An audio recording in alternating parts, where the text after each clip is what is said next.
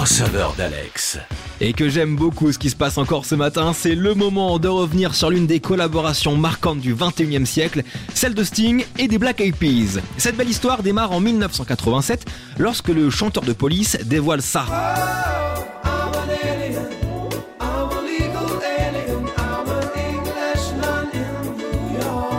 Englishman in New York. C'était le single de son deuxième album Nothing Like the Sun, même si c'est vrai que le succès ne fut pas au rendez-vous avant 1990, soit trois ans après sa sortie, grâce à un remix de Ben Lybrand. Et alors là, c'est le début d'un énorme carton qui sera d'ailleurs samplé plusieurs fois, notamment par PH Electro, Razorlight, Chris Cab et je vous le disais, les Black Eyed Peas en personne.